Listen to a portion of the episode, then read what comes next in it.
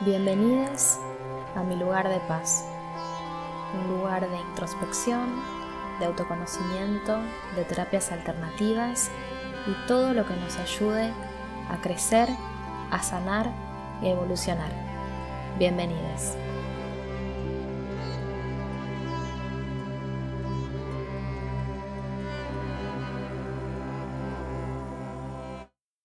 Buenas, buenas, ¿cómo están hoy?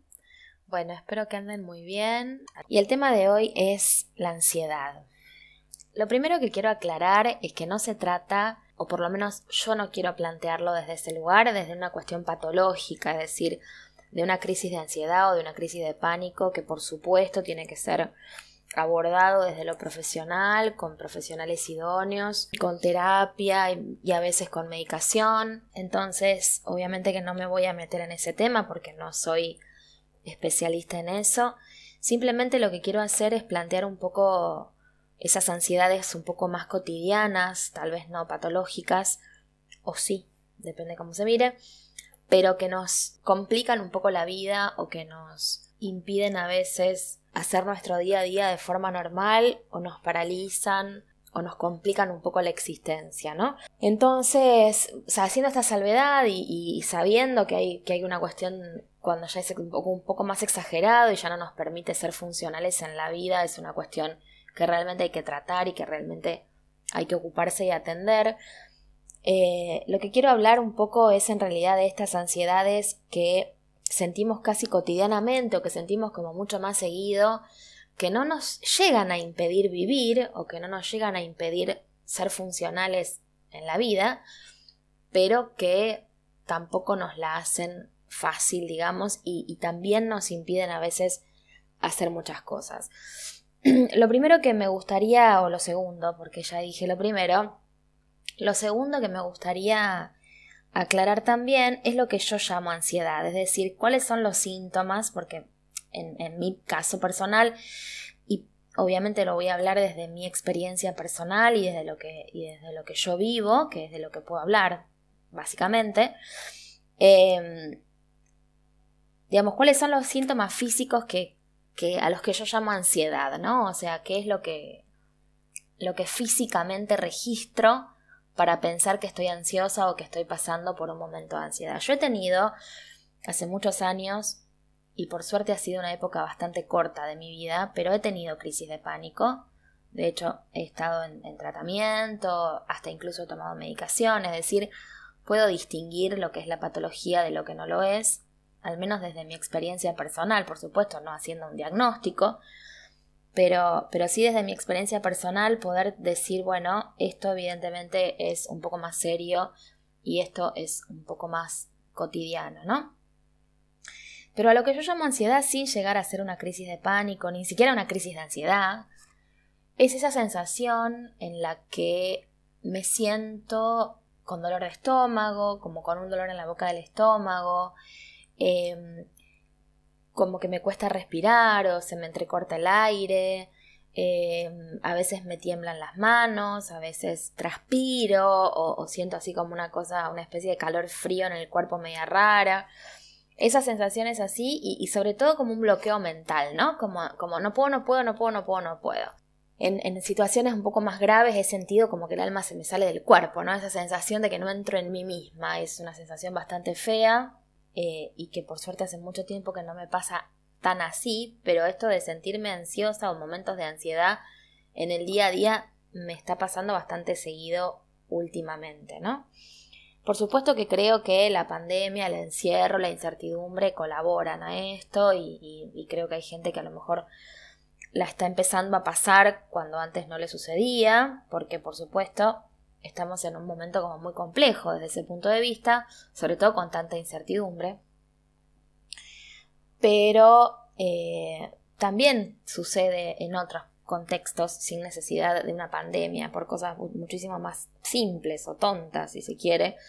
Entonces me parecía interesante poder abordar o contarles un poco cómo yo lo trato, cómo lo, lo trato de abordar, cómo me doy cuenta, cómo trato de salir de ahí y también qué es lo que me lo genera, porque en realidad me estoy dando cuenta o estoy tratando de registrar cuáles son esas situaciones o cuáles son esas cosas que me la disparan. Porque me parece que no solamente hay que aprender a salir del momento de ansiedad, sino que también hay que evitarla, es decir, hay que aprender a evitar las situaciones que me la generan. A veces se puede, a veces no, pero si hay situaciones de la vida cotidiana que puedo evitar, que me van a, que me van a evitar entrar en ansiedad, me parece que sería sumamente importante no, no vivirlas, no pasarlas, no hacerlo, ¿no? A ver, hay como muchos puntos que me generan, que me generan o que me disparan esa ansiedad, muchas situaciones que me disparan esa ansiedad.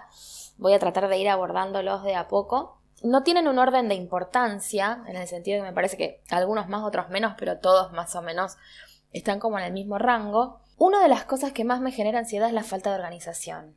Y esto lo quiero asociar con, mi propia dispersión, ¿no? Esto de, estar en muchas cosas al mismo tiempo. Saben que yo soy bastante multitasking, tengo muchos trabajos distintos, tengo muchas cosas en las cuales ocuparme.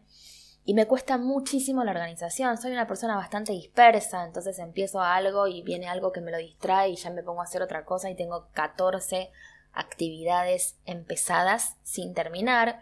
Eso no está bueno para nada. He hecho varios cursos. Bueno, Nati de Planeando Voy ya este, está un poco cansada de mí, pobre, porque he hecho varios cursos con ella y yo es como que, bueno, me cuesta, me cuesta. Ella me tiene mucha fe, pero yo a mí me cuesta organizarme, tener pautas de conducta, ser disciplinada, tener horarios fijos. obviamente que tengo horarios por el trabajo y los cumplo, pero en lo que no tengo que, digamos, en lo que no tengo la obligación, porque la obligación me la pondría yo misma, me, me cuesta, me cuesta mucho ser así estricta con esas cosas. Y, y, la falta de organización me genera muchísima ansiedad porque me parece que no llego nunca, que no llego a nada, que, que no logro terminar cosas, que no avanzo. Y eso me genera como mucha, mucha angustia. Y a veces está la angustia que me quedo completamente paralizada y no puedo salir para ningún lado. En este sentido, he tratado de encontrar muchas estrategias que me saquen de ahí, después les voy a contar un par.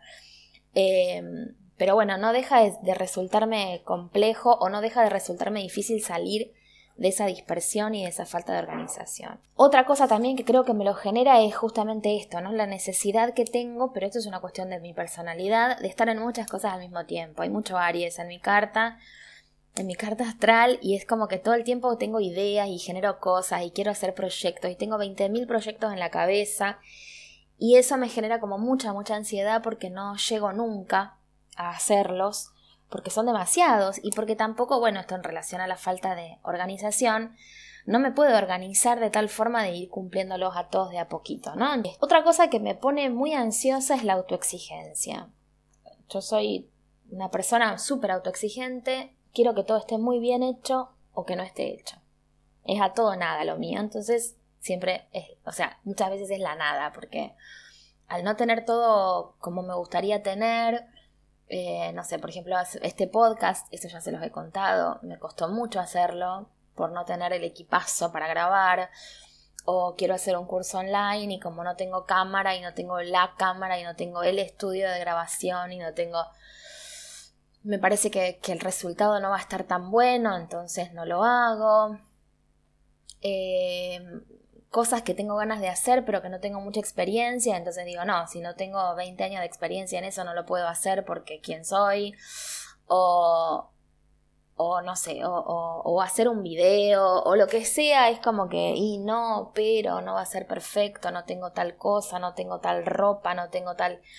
¿no? Y esa autoexigencia de que todo tiene que estar bien, de que todo tiene que ser genial, le tengo mucho miedo al error, a pesar de que, de que soy docente y que como docente lo valoro mucho al error, me parece que el error es de donde uno aprende y el error, si no hay error es porque no hay aprendizaje, digo, si no hay error es porque no estamos avanzando en el aprendizaje. Para poder aprender algo me tengo que equivocar y de hecho el error es la marca de que estoy aprendiendo si, si, si, mis alumnos no se equivocan nunca es porque estamos estancados, es porque no vamos avanzando.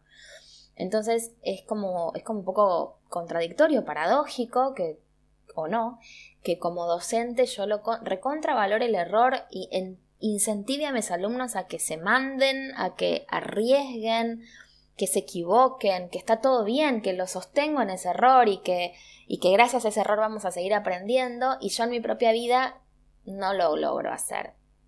Me da mucho miedo, me suena a fracaso, me suena a, a, derrota, me, no sé, siento que el error, siento que si me equivoco fracasé y que si me equivoco me van a juzgar o me van a humillar o cosas así. Esto tiene absolutamente que ver con un aprendizaje de la vida, familiar, social, una madre muy exigente, por supuesto, madre a la que lo único que le importaba era que yo me sacara todos 10, entonces digo, esa exigencia que es autoexigencia, en realidad es exigencia impuesta, y, y el no poder hacer todo de 10 como debería ser según mi cabeza, eso también me genera mucha ansiedad y me hace sentir muy mal muchas veces cuando quiero hacer un proyecto y me freno porque sé que no me va a salir de 10. Y como les decía antes, me parece que lo que, digamos que el límite de la ansiedad más normal, entre comillas, si existe el término, es esa ansiedad que no me deja hacer, es decir, que me paraliza, que me frena y que me impide hacer cosas distintas o hacer cosas nuevas o hacer cosas que tengo ganas de hacer. Y esa es la que me parece que hay que prestarle mucha atención y que no hay que, digamos, que hay que manejarla, ¿no? Que hay que este, abordarla, trabajarla y, poder eh, integrarla para pasarla. No, no creo que se pueda eliminar del todo, pero a lo mejor sí podemos hacer cosas para poder sobrellevarla y seguir haciendo cosas a pesar de, ¿no?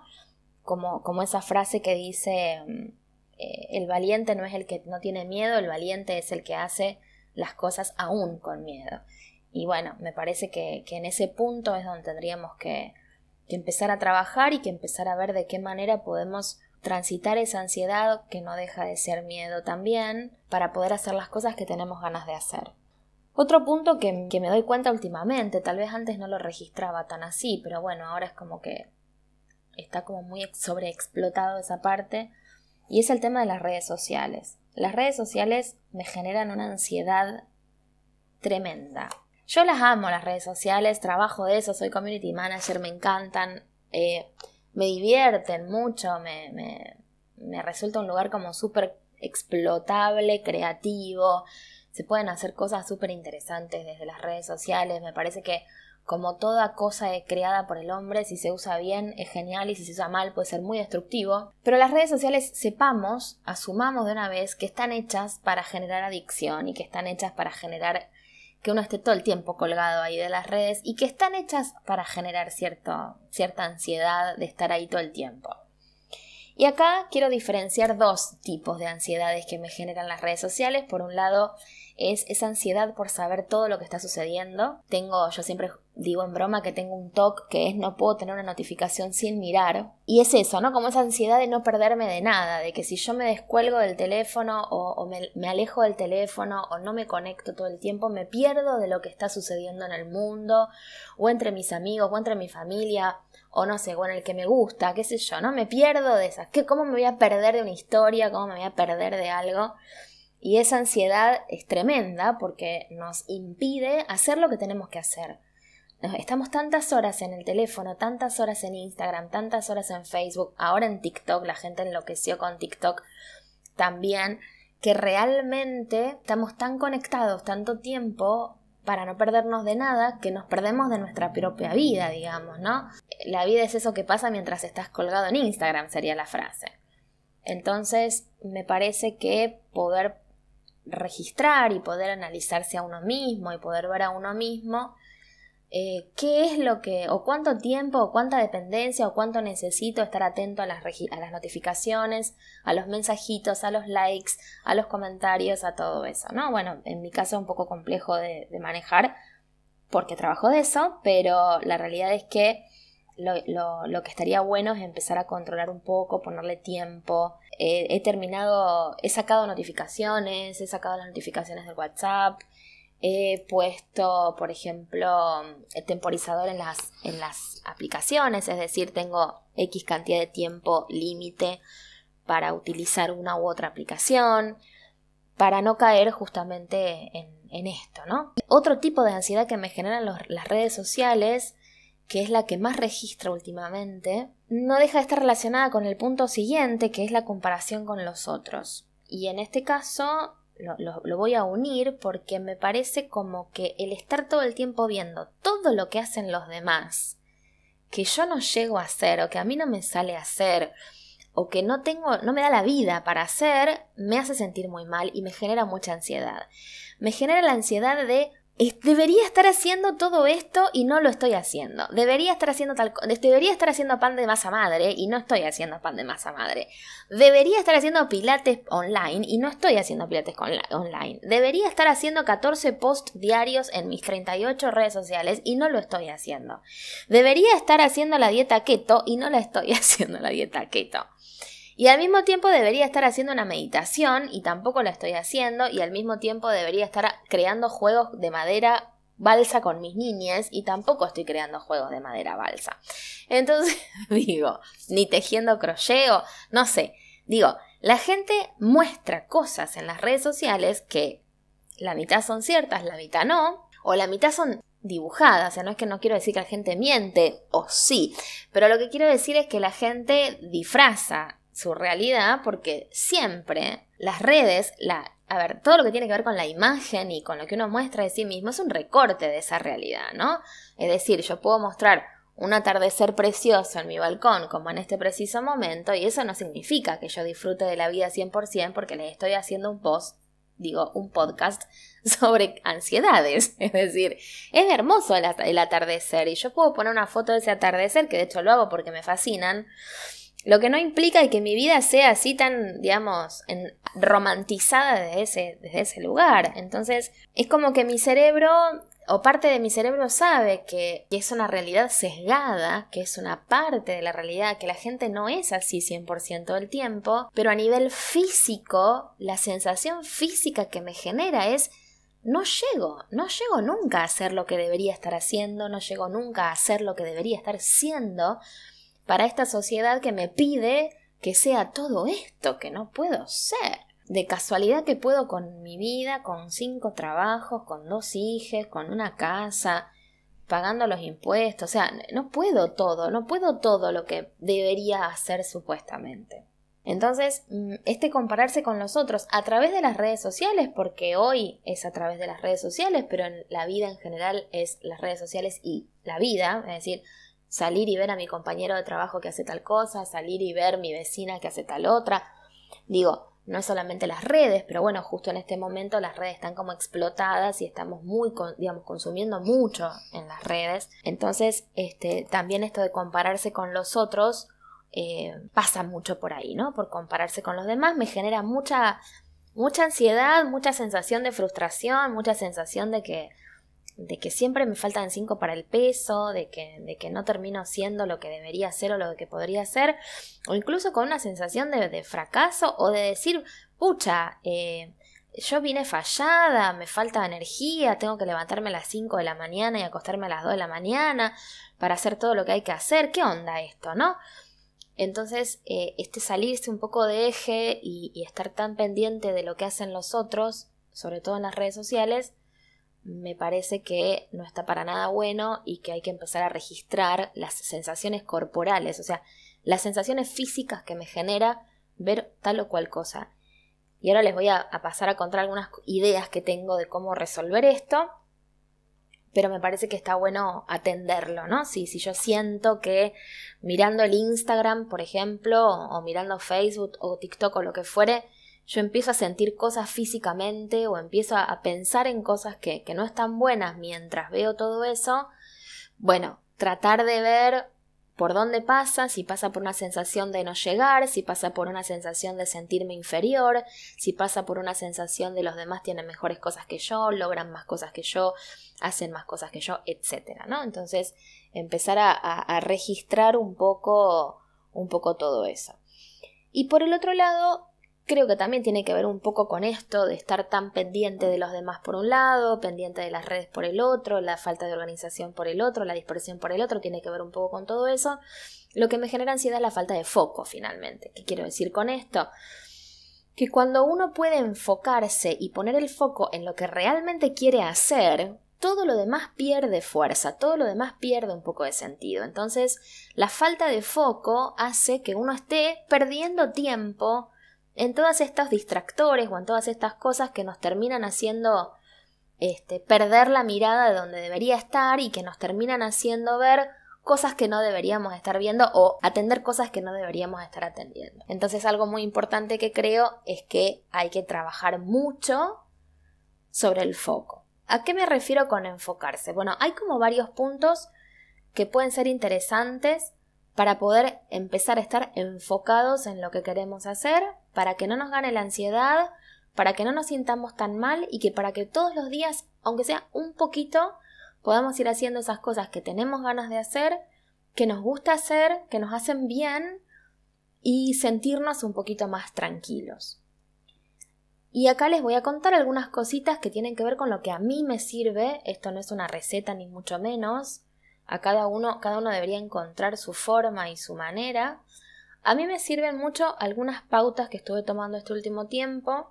No significa que el problema esté resuelto ni mucho menos, pero por lo menos encontré algunas herramientas que me pueden ir sirviendo. Lo primero que, que me parece fundamental es el tema de la organización. Insisto, hice algunos cursos, he leído libros, hay un libro que está muy bueno que se llama La fábrica de tiempo, que habla un poco de todo esto. Eh, tratar de organizarme, tratar de hacer listas de tareas, tratar de encontrar eh, horario para cada cosa. A mí, insisto, me cuesta muchísimo llevarlo a cabo, pero el hecho de encontrar una pseudo organización, porque no, no termina de ser una organización en mi caso particular, porque soy bastante desastre en ese sentido, pero por lo menos intentar organizarme lo mejor posible, organizar el día, qué, tarea tengo que hacer sí o sí hoy para poder avanzar, eso me ayuda a bajar bastante la sensación de ansiedad. Otra cosa que me ayuda bastante a bajar la ansiedad en el momento así de crisis, digamos, de que me siento mal, mal, mal, es frenar, por supuesto, y una técnica que aprendí de un libro que se llama El poder de la hora de Cartolé, que, se lo súper recontra recomiendo porque es maravilloso ese libro. Él habla obviamente del, del, poder del mindfulness, ¿no? O sea, de poder estar conectado con el aquí y el ahora sin estar pensando en otra cosa que no sea en este preciso instante y en este preciso lugar. Y una frase que él dice es, en este momento, si lo pensás, si te sentás un segundo y pensás en este preciso instante, no tenés ningún problema.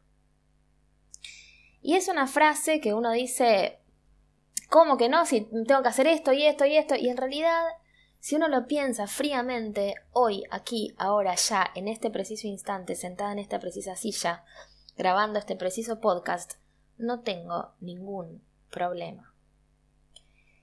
Y eso, ese segundo de paz, es un segundo, ¿eh? es un segundo de paz es un segundo de meditación activa en donde realmente uno se conecta con que en este preciso instante no hay ningún problema.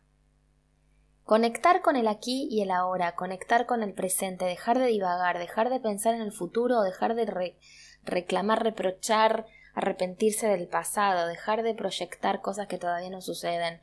Digo, estar aquí y ahora me parece una herramienta maravillosa me cuesta, no es fácil, es un proceso, creo que es un entrenamiento.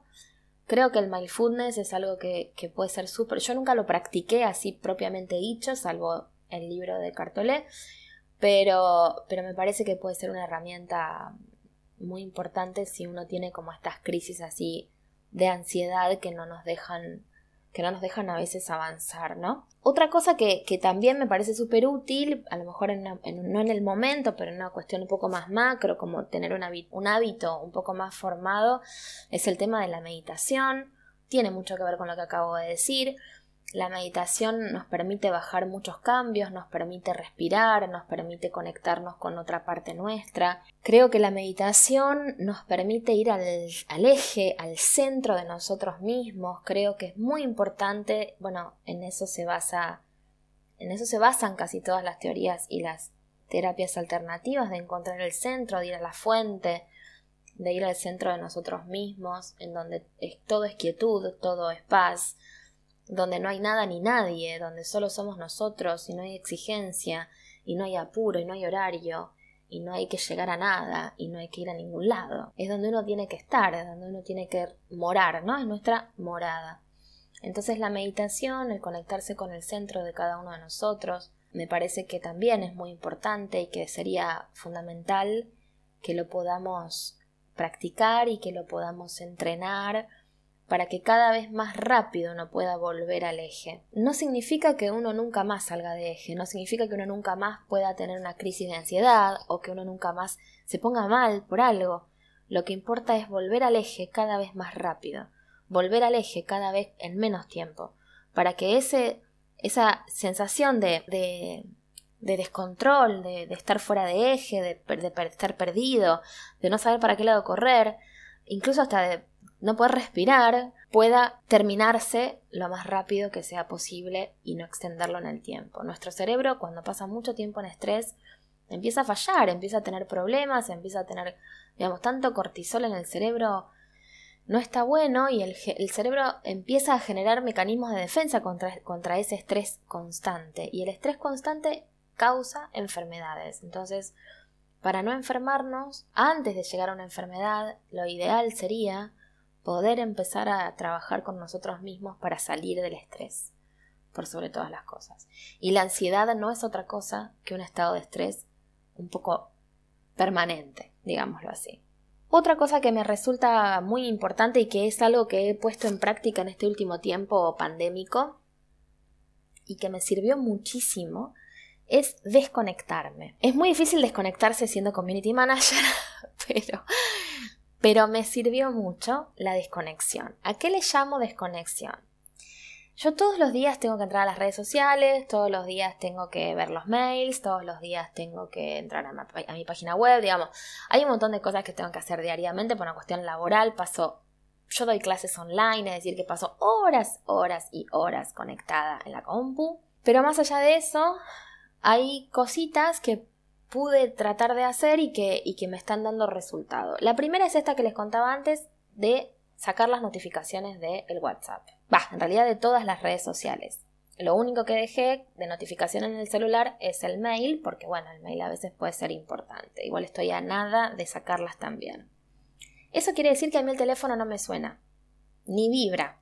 Bueno, yo lo tengo en vibrador hace años, porque como doy clases, siempre está en vibrador para que no suene en clase, pero ahora ya ni siquiera vibra porque como no tengo notificaciones, de la única forma que puede sonar ese teléfono en vibrador es si me llaman por teléfono.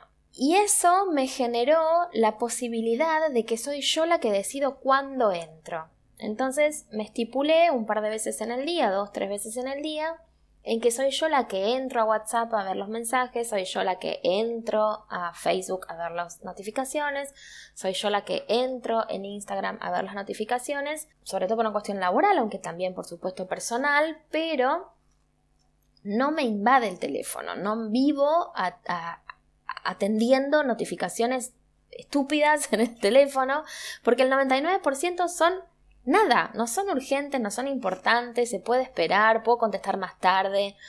La, mayoría a veces hasta es propaganda, entonces, entonces la verdad es que el sacar las notificaciones me está ayudando un montón a soltar el celular. Otra cosa que también me sirve mucho, y debo reconocer que lo hago mucho menos de lo que tal vez estaría bueno, que es hacerme lecturas de registros chicos a mí misma, o conectarme con mis guías espirituales o pedir asistencia. Cuando yo estoy como muy perdida o muy ansiosa o no sé muy bien para qué lado correr, más allá de meditar y más allá de, tratar de volver al presente, suelo preguntarle a mis guías para dónde ir o suelo preguntarles qué me está diciendo esta ansiedad o por qué me molesta tanto tal cosa o por qué me pone mal tal cosa y siempre responden. No siempre responden lo que a mí me gustaría, pero siempre responden. Entonces, si ustedes tienen un guía espiritual, un maestro, un maestro ascendido, un ángel, un arcángel, creen en Dios, creen en Jesús, creen en Buda, en, lo que sea. Yo no, no, soy, no pertenezco a ninguna religión en particular, pero sí tengo muchos asistentes y tengo muchos guías de muchas religiones distintas que me sostienen y me acompañan y me hablan, me dan señales no me quiero poner acá muy mística, pero la realidad es que muchas veces me dan señales cuando se las pido. En realidad creo que siempre, de que yo no lo vea es otra cosa. Pero siempre nos dan señales, entonces Y, e incluso si no, si no quieren hablar con nadie en particular, digo, si no quieren pedirle a Jesús o no quieren pedirle a Buda o no quieren pedirle a Quan Yin o no quieren pedirle a Saint Germain o, o lo que sea, pero pídanle a su yo superior. Ustedes tienen, todos nosotros tenemos Dios en nosotros, es decir, todos somos, tenemos una fuerza divina y un, alma y un yo superior que nos va guiando y que sabe mucho más de lo que nosotros sabemos a conciencia, ¿no? Lo que nosotros conscientemente conocemos.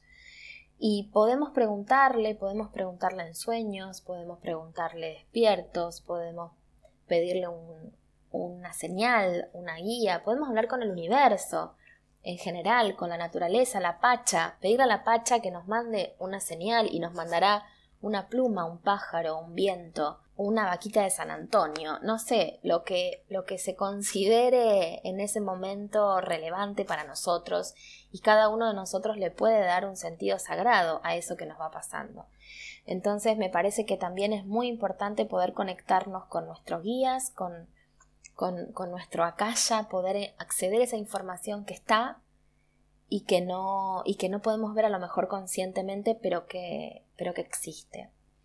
Y por último, me gustaría decirles que una de las cosas que a veces más me cuesta, pero que creo que es más importante, es que para poder salir de estas, de estas sensaciones de ansiedad, de miedo, de parálisis a veces, es conectarnos con lo que vinimos a hacer, es decir, conectarnos con nuestro propósito, con lo que queremos hacer, con lo que deseamos, con lo que nos sale del alma, sin importar nada más. No importa si tengo la cámara o el micrófono o la cara o la ropa o el pelo o, o, si tengo la mejor dicción o no, o si tengo la mejor casa o no, o si mi fondo y la pared y lo demás, o si no tengo las herramientas suficientes, o hacer lo que quiero hacer con las herramientas que tengo hoy. Lo hablamos la otra vez y me parece fundamental porque mientras más enfocados estamos en nuestro propósito, en lo que vinimos a hacer, en lo que deseamos realmente hacer, menos nos importan las demás cosas. A mí no me va a importar tanto lo que haga Pirulo o lo que haga Pirula con su Instagram o con su página o con su trabajo, con su sesión o con su clase, si yo estoy enfocada en lo que yo tengo que hacer. Y si yo estoy enfocada en lo que yo tengo que hacer y lo hago lo mejor que puedo hacerlo hoy con las herramientas que tengo hoy, eso es lo único que importa. Me parece que es fundamental poder dejar de mirar afuera y empezar a mirar adentro. Conectarme conmigo misma, conectarme con lo que yo necesito hacer, conectarme con lo que yo vengo a hacer, quiero hacer, necesito hacer y que lo demás no importe. Todos tenemos algo especial, lo hablamos el otro día en el episodio 9. Todos tenemos, trajimos algo que dar al mundo, todos tenemos algo particular que no es igual a nadie más. Entonces, si los otros tienen más seguidores, menos seguidores, mejor estética, menos estética, mejor foto, menos foto, si el otro tiene más, más clases que yo, si yo no di nunca y las quiero dar, si el otro dio 20.000, si el otro es así tiene más carisma, menos carisma, no sé, lo que sea, no importa, porque lo que importa es que yo vengo a dar lo que yo vine a dar, que es único. No es mejor, no es peor, es único. Enfocarse en eso, en ese trabajo, es lo que también nos va a hacer salir de esa ansiedad por ser lo que no soy, llegar a donde no voy a llegar, tener lo que no voy a tener. Porque la realidad que tenemos hoy es la realidad que tenemos hoy. Va a ser muy difícil que podamos cambiar esa realidad de un día para el otro. ¿Que la podemos cambiar? Claro, sí, por supuesto. Algún día hablaremos de la ley de atracción y todo eso. Pero más allá de eso, creo que es muy, pero muy importante que nos podamos conectar con lo que vinimos a hacer, con lo que queremos hacer en nosotros, para nosotros y por el mundo. Les agradezco mucho que me hayan acompañado otra vez más, que se hayan quedado hasta el final. Les agradezco los, los mensajes y las devoluciones, como siempre les digo, sigan escribiéndome, me sirve un montón que me pidan cosas o que me digan de qué temas quieren hablar, así que eh, los espero en, las redes, en Instagram, en Facebook, en mi lugar de paz. Espero que estén muy bien y que tengan una hermosa semana. Gracias por haberme acompañado una vez más en mi lugar de paz. Pueden seguirme en mis redes sociales como arroba mi lugar de paz con guion bajo entre las palabras. Los espero para que compartamos más experiencias. Si quieren darle me gusta, compartir, recomendar, comentar eh, o escribirme para lo que necesiten. Nos vemos el domingo que viene.